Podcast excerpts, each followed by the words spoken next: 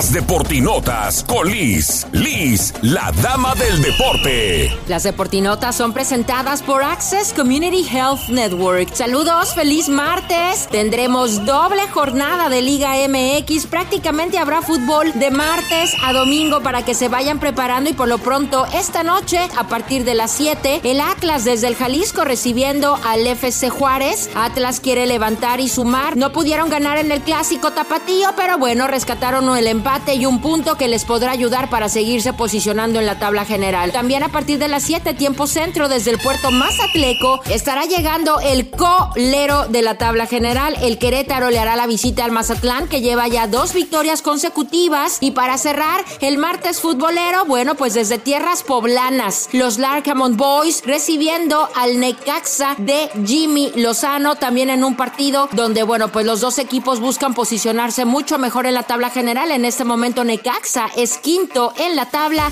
y Puebla en el sexto puesto. Y bueno, pues por el momento Toluca se mantiene en el primer puesto con 20 puntos, Monterrey segundo con 19, Tigres tercero con 18, Pachuca es cuarto con 12 puntos, Necaxa también 12 y el último lugar de la tabla general, Querétaro con solamente 3 puntos. Recuerden que para más detalles e información estamos en contacto en mis redes, Liz Liz con Z, Dama Deporte.